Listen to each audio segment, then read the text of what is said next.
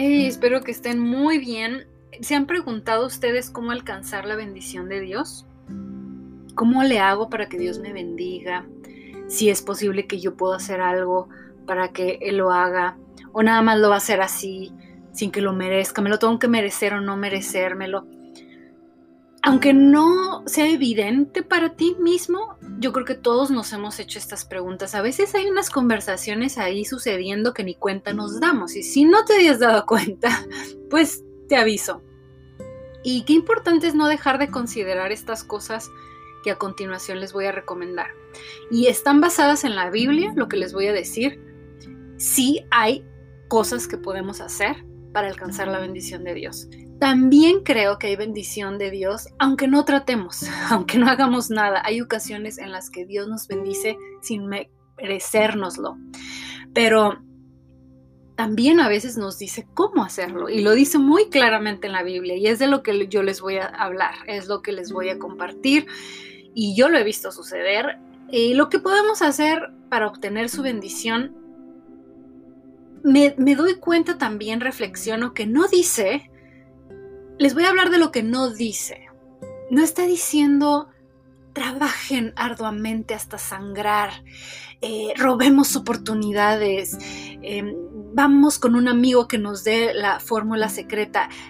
A pesar de que también creo que puede usar estas cosas para obtener las bendiciones, pero no está diciendo, no se está enfocando en decirnos esto. No nos dice, que si velamos la noche entera y comemos verduras o aprendemos a volar.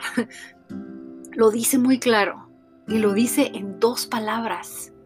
Yo creo que vale la pena preguntarnos o analizar el significado de estas dos palabras. Y lo dice muy claro. Dice que si tenemos presente la iniciativa ante cada escenario y prudencia como una combinación eficaz, vamos a obtener gracia vamos a, obtener, confianza, vamos a obtener sueños dulces en la noche, no vamos a temer. Y estas dos palabras son eh, iniciativa y prudencia son la clave. La palabra iniciativa y la palabra prudencia.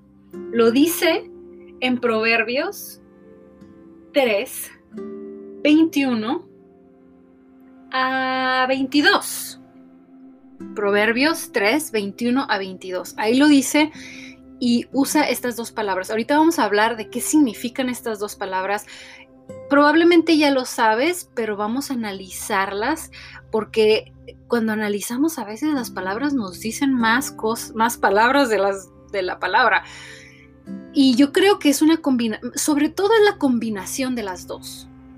Obviamente no las palabras como una pura teoría, sino poniéndolas en práctica y nos está prometiendo que vamos a sentirnos confiados, que vamos a obtener su gracia y que vamos a dormir tranquilos en la noche, porque vamos a poder confiar en que estamos haciendo bien las cosas. Yo muchas veces me he preguntado a mí misma, híjole, ¿está bien lo que estoy haciendo?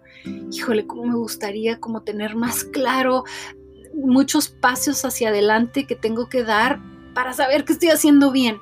Y a veces la verdad es que siento que nada más estoy viendo el paso que sigue. Como esas veces que si trajéramos una lámpara o una velita y está todo oscuro, podemos ver apenas un rango, ¿no? Que lo que la luz nos permite, esa luz tenue nos permite ver casi nada más el siguiente paso. Y recuerdo un día que regresaba con mi hermana mayor y unas amigas en su carrito, que no era el último modelo, era un bochito híjole, cuántas aventuras vivimos en ese carro. Pero veníamos de regreso de, una colonia en nuestra ciudad muy lejana a donde vivíamos y viajábamos tanto porque, porque era una iglesia muy bonita y, y pues y también eh, estaban, allá vivían la mayoría de sus amigos en ese entonces, de mi hermana mayor. Y entonces regresábamos de esta colonia alejada y era de noche y había mucha bruma. El mar estaba cerca de esta colonia lejana, entonces manejábamos mucho y un día había tanta neblina que no podíamos ver absolutamente nada y sabíamos que nos esperaba un largo camino. Fue muy preocupante, fue muy, muy... La sensación fue horrible. No podíamos ver la carretera y sabíamos que había carros y peligros. No está precisamente muy segura esa carretera. Para no hacerles el cuento largo, encontramos como una paz cuando me acuerdo que hasta yo fui la que le dije a mi hermana, le dije, no te preocupes, vamos bien, dale más despacito, baja la velocidad y empieza a, encontrar como seguridad en lo que la luz del faro del, del carro te, te permite ver. Como que si es eso lo que podemos ver, entonces avanzamos de metro en metro si es necesario hasta que lleguemos a la casa, aunque nos tardemos el triple de tiempo en llegar, pero al menos como que descansamos en que si hacemos eso vamos a estar bien.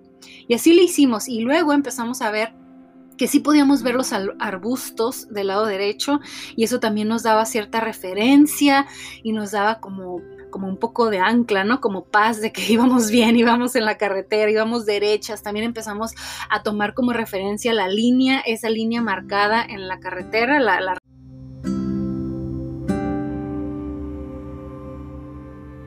Y si me estás escuchando, no te preocupes, simplemente es para recordarte que este episodio continuará el día de mañana. Esta es la primera parte, está dividido en dos partes y te espero mañana. Bye.